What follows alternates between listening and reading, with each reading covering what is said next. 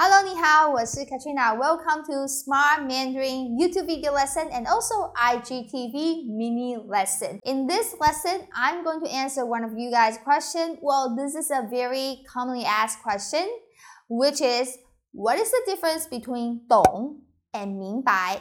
懂 and 明白. All right. So you have to know that they both means understand. So if I would say, do you understand? I would say 你懂吗? 你懂吗? So it's like, do you understand? 你懂吗? And also you could say 你明白吗?你明白吗? Also meaning, do you understand? But I personally, my personal observation for me is that I feel that Taiwanese people like to say or tend to say 懂 more often than 明白. And the people from China, they say 明白 more often than 懂. So you will hear a lot in Taiwan, people say 你懂吗? 你懂吗? Do you understand? But in China, they would say 你明白吗?你明白吗? Do you understand? So let's talk about the differences. 懂 not only for understand something, but also it could mean that a person really knows a certain skill or knowledge. For example, 他很懂电脑. He knows about computer very well. So maybe this person know how to fix the computer or how to compose the computer. Anything about computer, he knows it inside out. So in this case, you could say 他很懂电脑. So the structure is 他很懂 and something something. So 他很懂电脑. Okay, 他很懂电脑. Or a person knows a lot about car. So you could say 他很懂车子.车子 is vehicles and car in general. So you could say 他 很懂车子. Okay, so in this case, you cannot use 明白 because you're talking about to, you know, really knows a certain, you know, lot knowledge, certain things. So you could say 懂 but not 明白. And another usage for 懂 is you know a person.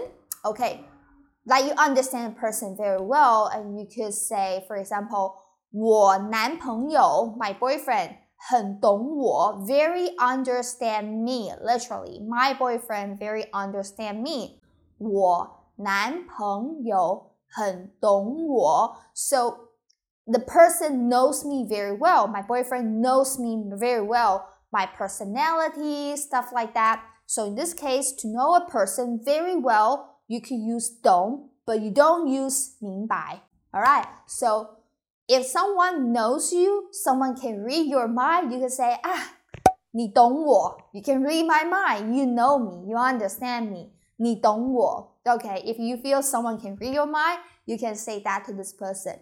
你懂我. Alright, and uh, talking about 明白, let's talk about 明白.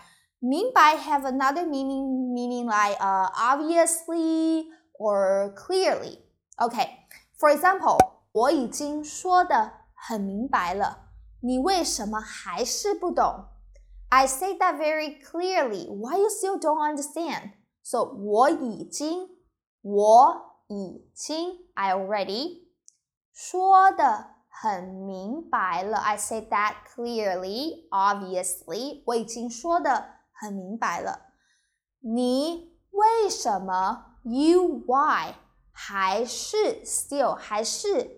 不懂，don't understand。我已经说的很明白了，你为什么还是不懂？Or you could say 我已经说的很明白了，你为什么还是不明白？Now you have two 明白 but different meanings, right? Or you could say, uh, another example, you could say 这个问题老师解释的很明白。Okay, like this question the teacher explained very clearly.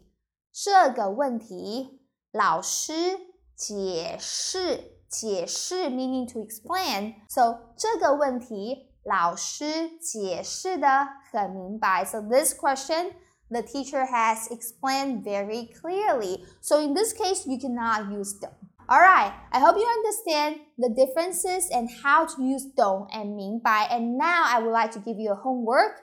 Please leave a comment below to write down examples and sentences where you can use 懂 or 明白 in Mandarin Chinese and also give me some feedback about how do you feel about this mini lesson?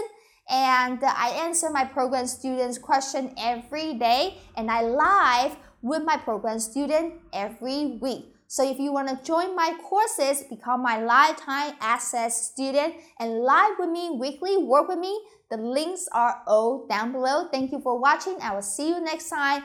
再见。